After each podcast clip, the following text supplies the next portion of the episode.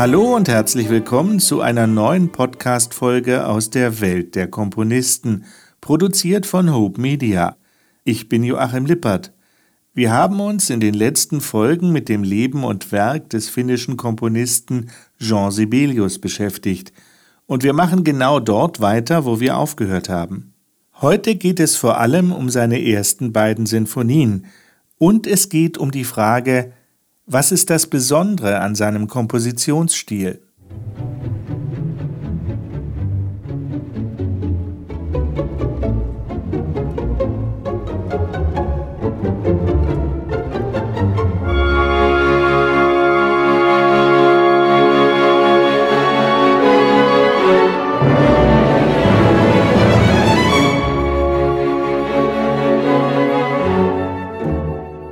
Schon am 26. April 1899 hatte Sibelius in einem Konzert seine erste Sinfonie aufgeführt.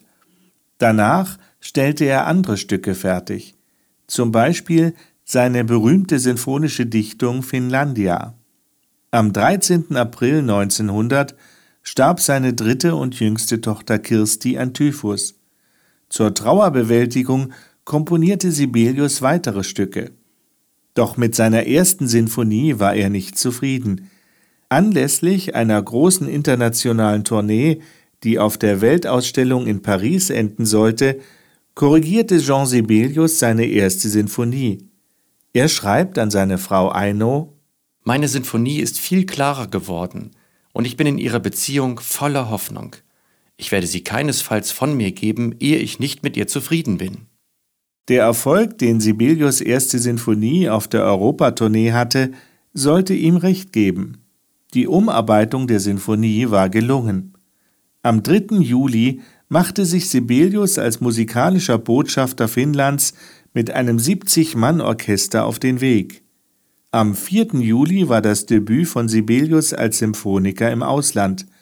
Die Tour begann in Stockholm in einem ehemaligen Zirkus mit schlechter Akustik. Sibelius traf unter anderem auf die schwedischen Komponistenkollegen Hugo Alwen und Wilhelm Steenhammer. Die Kritikerkommentare lauteten genial oder großartig.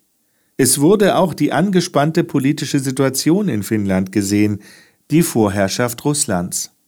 Ein Kritiker schrieb, gerade als man Polen ins Herz schnitt, sprang Chopin hervor. Wer weiß, vielleicht wird auch in Finnland die kranke Muschel eine echte Perle hervorbringen. Die Tourneereise ging weiter nach Oslo, dann nach Göteborg, Malmö, Kopenhagen, Hamburg und Berlin. In Hamburg hieß es über Sibelius, seine Sinfonie ein Werk voll ungehemmter Kraft, voll von leidenschaftlicher Lebhaftigkeit und erstaunlicher Waghalsigkeit ist, um es einfach zu sagen, eine bemerkenswerte Komposition, die neue Wege vorzeichnet. In Berlin, wo die Kritiken immer stark gefürchtet waren, waren die Meinungen über die erste Sinfonie von Jean Sibelius durchaus positiv. Nach einer zweiten Aufführung im Saal der Philharmonie schrieb Sibelius nach Hause Mein Stück hatte einen großartigen, ganz unbeschreiblichen Erfolg. Ich kann mir gar nicht vorstellen, wie dies ohne eigenes Orchester hätte geschehen können habe so viele Berühmtheiten getroffen, die ganz begeistert waren. Bestimmt wird man mich im kommenden Winter an vielen Orten aufführen. Ich bin gerade auf dem Weg zu einem Bankett. Freu dich jetzt mit mir.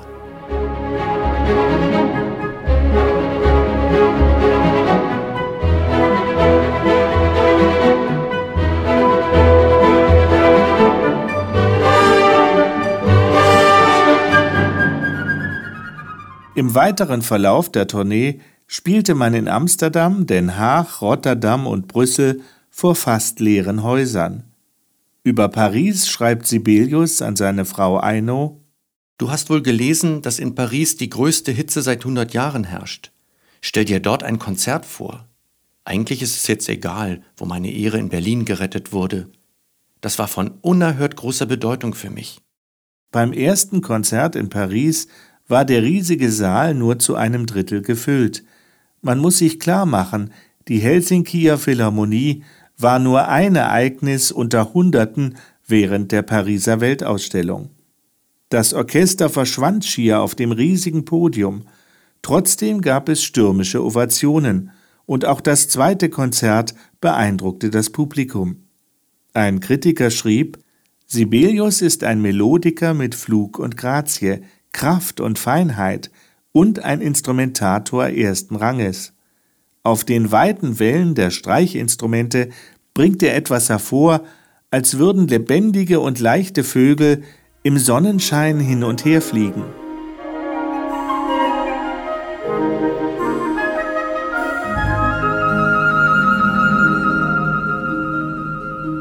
Es ist also nicht nötig, Franck oder Wagner zu imitieren, um Musik und wirkliche Musik zu komponieren.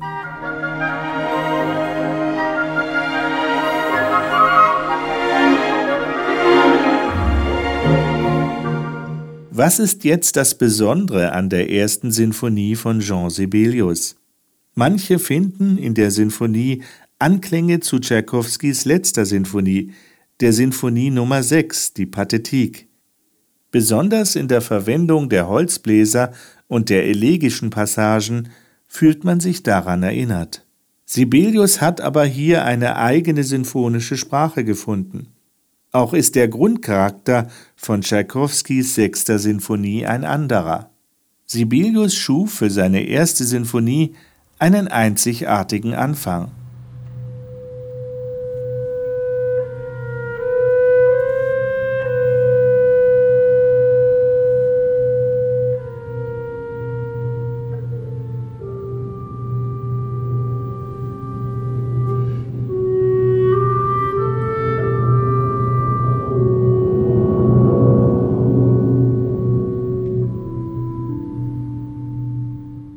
Ein Klarinettensolo schafft einen Anfang in nebelhafter Stimmung, lediglich unterstützt von leise grollenden Paukenwirbeln. Die einsame Klarinette will uns nicht nur auf den Stimmungswechsel, das temporeiche Allegro-Thema hinweisen, das gleich folgt.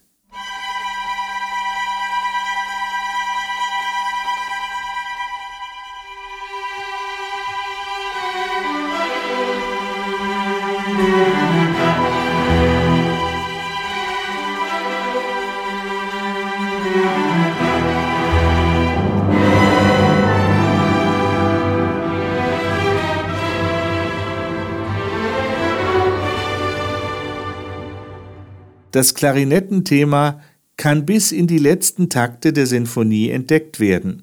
Zum Beispiel beginnt der vierte Satz in den Streichern mit einer abgewandelten Fassung.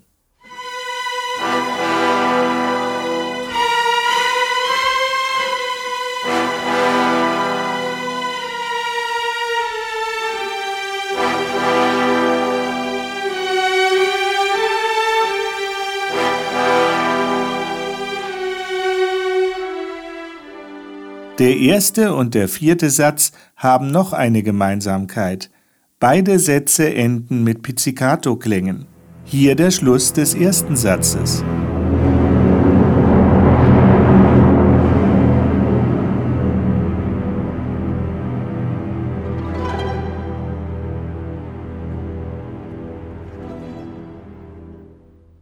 Und hier der Schluss des vierten Satzes.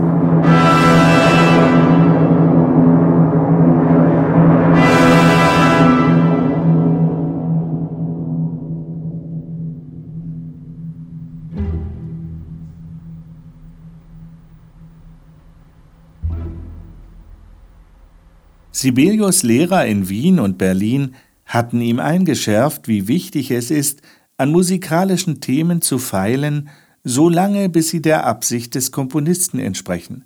Keiner konnte ahnen, wie perfekt Sibelius diesem Rat seiner Lehrer folgte. Typisch für Jean Sibelius ist, mit welcher Strenge und Logik er sein musikalisches Material verarbeitet. Sibelius entwickelt groß angelegte musikalische Verläufe aus einer sehr knappen musikalischen Keimzelle. Techniken wie Variation, Umformung und Entwicklung wendet Sibelius schon in seiner ersten Sinfonie bis ins Kleinste an. Aus dem Klarinettensolo am Anfang des ersten Satzes leitet sich fast unmerklich das zweite Thema ab. Die Umformung des Themas geschieht sehr subtil und doch vollständig. Kritiker bezeichnen Sibelius wegen seiner sehr verfeinerten sinfonischen Mittel als aristokratischen Musiker. Und Sibelius sagte selbst von sich, Ich bin der Sklave meiner Themen und ich unterwerfe mich ihren Forderungen. Jean Sibelius sah sich in der Nachfolge von Beethoven und Brahms und verfeinerte noch deren Umgang mit dem musikalischen Material. Bis in die kleinsten Nebenstimmen ist eine durchdachte Struktur erkennbar. Und obwohl das Material sehr ökonomisch verwendet wird, klingt die Musik von Jean Sibelius nicht steril, sondern sehr ausdrucksstark. Der zweite Satz der ersten Sinfonie, das Andante, beginnt mit einer ruhigen Melodie auf einem Orgelpunkt, einem durchgehenden Ton. Die Musik schwebt zwischen S-Dur und C-Moll.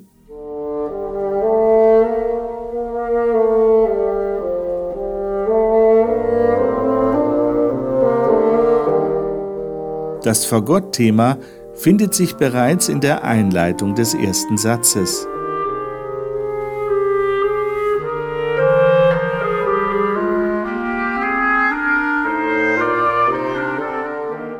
Das Thema der Hörner leitet sich ab von einem Nebenthema des ersten Satzes.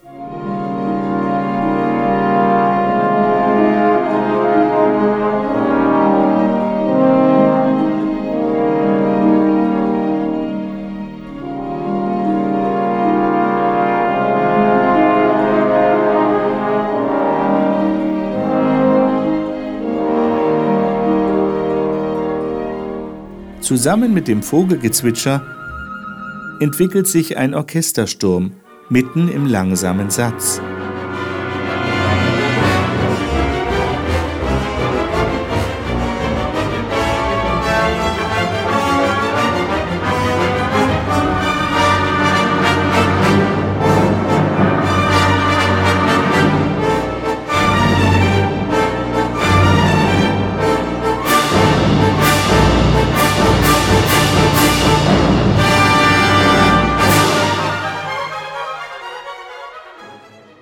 Nach dem Sturm kehrt Ruhe ein.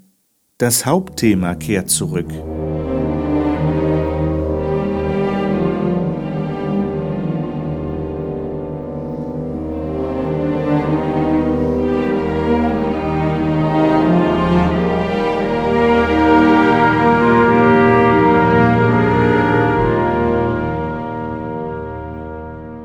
Der dritte Satz der ersten Sinfonie, das Scherzo, beginnt mit dem Pizzicato der Violinen.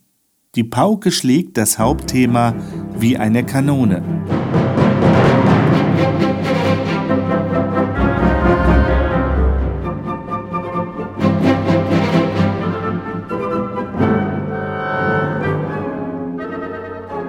Holzblasinstrumente leiten zu einem Thema der Violinen mit tanzartigem Charakter.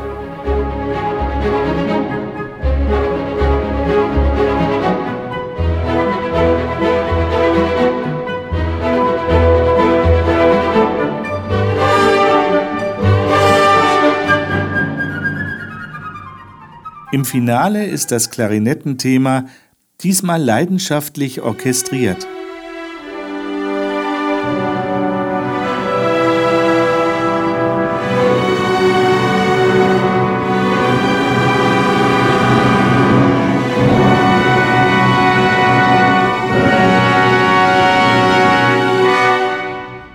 Die Flöten vervollständigen alleine das Schicksalsthema.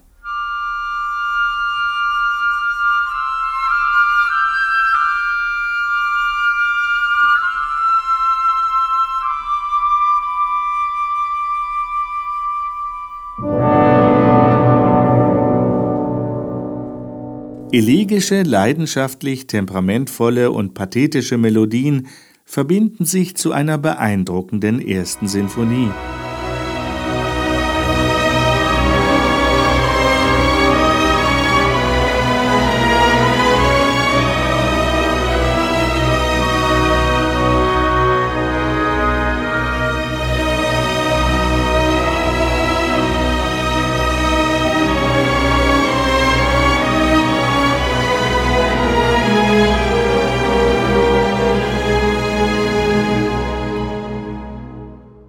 Sommer 1900, als das Philharmonische Orchester seine Europatournee beginnt, steht ein kleiner aristokratischer Herr am Kai, ein Musikliebhaber, der den Orchestermusikern Blumen verteilt.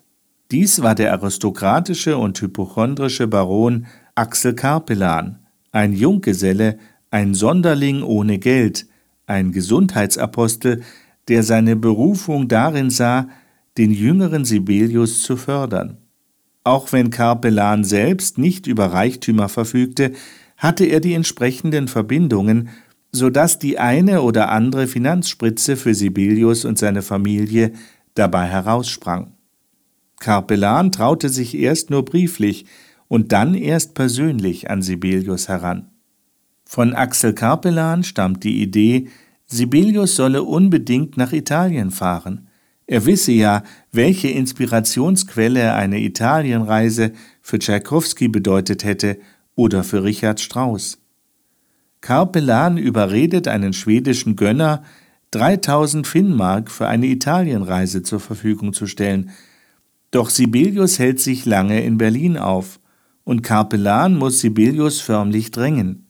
Sibelius war drei Monate in Berlin geblieben. Die 3000 Finnmark waren verbraucht. Karpelan musste neues Geld besorgen. Erst im Februar 1901 sitzt Jean Sibelius mit seiner ganzen Familie in Italien, in Ligurien, nahe Rapallo, in der Pension Suisse. In Italien erkrankte Sibelius zweite Tochter Ruth an Typhus. Ein Jahr zuvor war die jüngste Tochter Kirsti daran gestorben.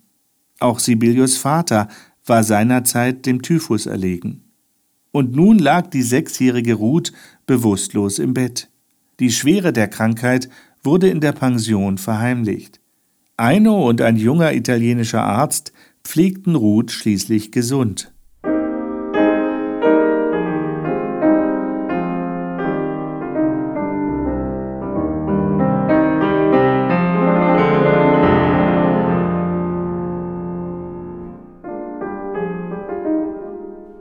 Sibelius hatte in einer nahegelegenen Villa ein Arbeitszimmer angemietet und die Notenblätter füllten sich für spätere Werke, darunter auch Material für die zweite Sinfonie. Aber Sibelius war in einer Nervenkrise. Er gab seiner Frau Eino Geld und fuhr selbst für 13 Tage nach Rom. Er beschrieb die Atmosphäre und Sehenswürdigkeiten der Stadt und schrieb an seine Töchter Papa wird wahrscheinlich eine Weile hier bleiben, denn aus ihm ist hier in dieser Schönheit und Wärme ein ganz anderer Mensch geworden. Und er erklärte, Papa muss auch in seinen eigenen Augen Selbstrespekt finden. Und das kann nur mit viel und guter Arbeit geschehen. Gegenüber seiner Frau Eino, mit der er auch in einer Beziehungskrise steckte, meinte er, dass ich dich nicht glücklich machen kann, beruht auf meiner Unaufrichtigkeit und Gedankenlosigkeit. Außerdem bin ich so flatterhaft in meinem Wesen. Ich sehe sehr deutlich, wo der Fehler liegt. Und natürlich müsste man dem abhelfen können, wenn man es einmal weiß. Aber das ist nicht so leicht. Reden wir darüber, wenn wir uns sehen. Und richtig so, dass ich dich anhöre und du mich anhörst und wir einander verstehen. Schließlich wandte sich Sibelius wieder nach Norden. In Prag traf er auf Antonin Dvorak, der, wie er sagte, aufgehört hatte, Sinfonien zu schreiben. Auf einem Musikfestival in Heidelberg traf Sibelius auf den jungen Richard Strauss, und er meinte später, er war sehr liebenswürdig zu mir und sprach sehr offen über seine Werke und Vorhaben. Dass unsere verschiedenen Kunstauffassungen auch seinerseits kein Hindernis für eine vertrauensvolle, persönliche Annäherung ausmachten, freute mich sehr.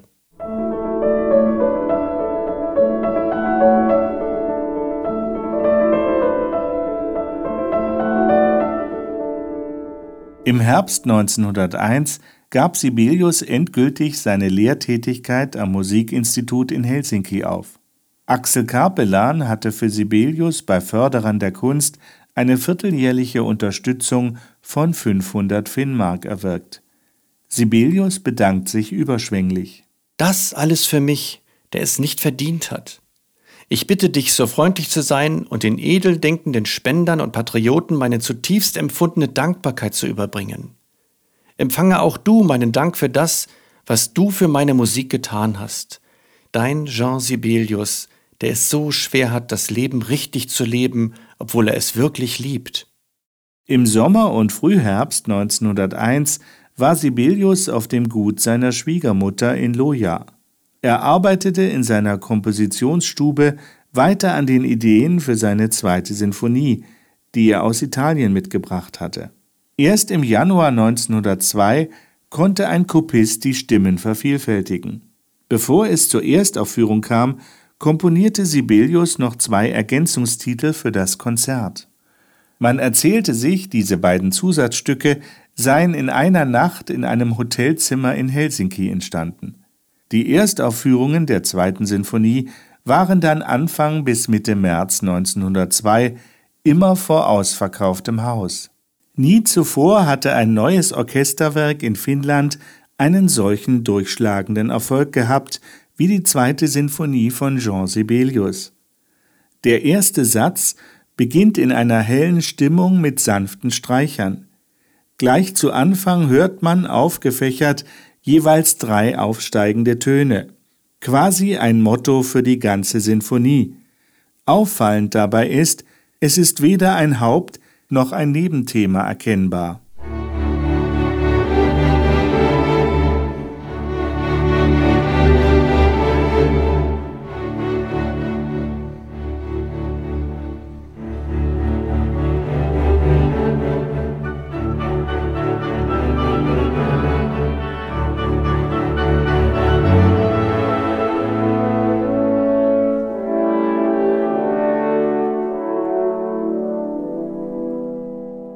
Der zweite Satz, eine altfinnische Ballade, beginnt mit einer langen Pizzicato-Reihe in den Violoncelli und den Kontrabässen. Das mag sich für die Zuhörer damals ungewöhnlich angehört haben.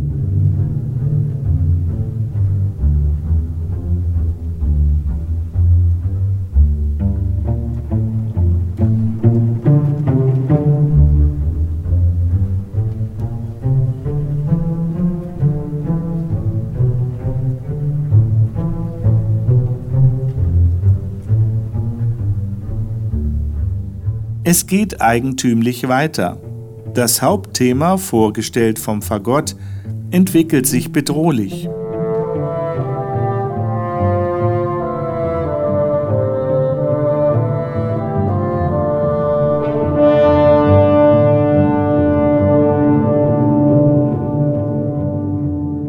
Demgegenüber wurde rechtzeitig ein friedliches Thema, ein Christusthema vorbereitet.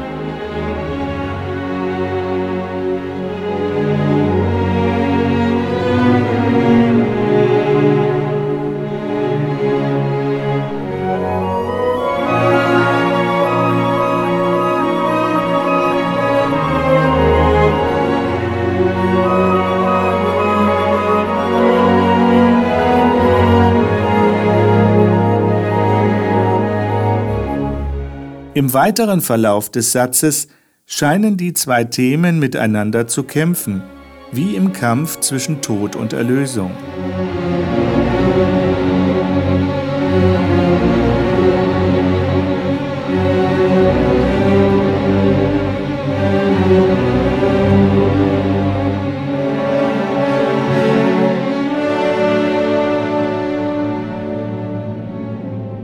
Der dritte Satz, das Scherzo, beginnt mindestens genauso wild wie der dritte Satz der ersten Sinfonie.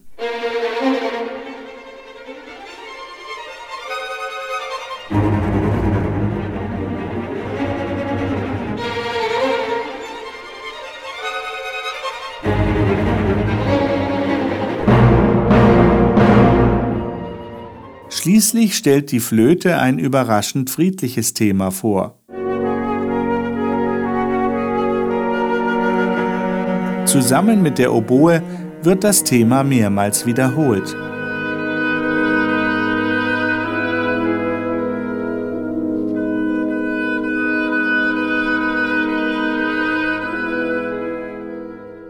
Das Hauptthema des Finales zeigt sich heldenhaft.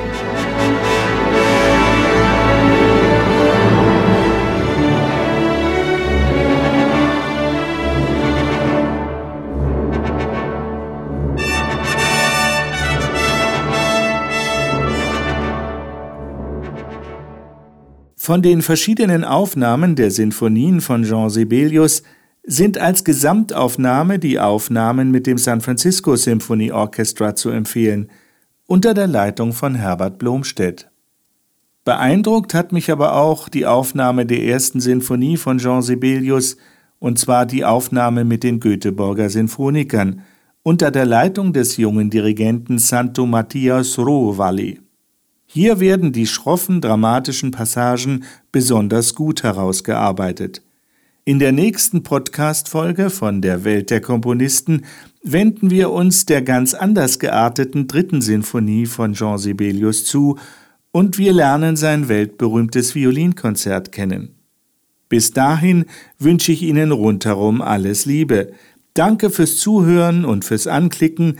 Tschüss bis zum nächsten Mal, sagt Ihr Joachim Lippert.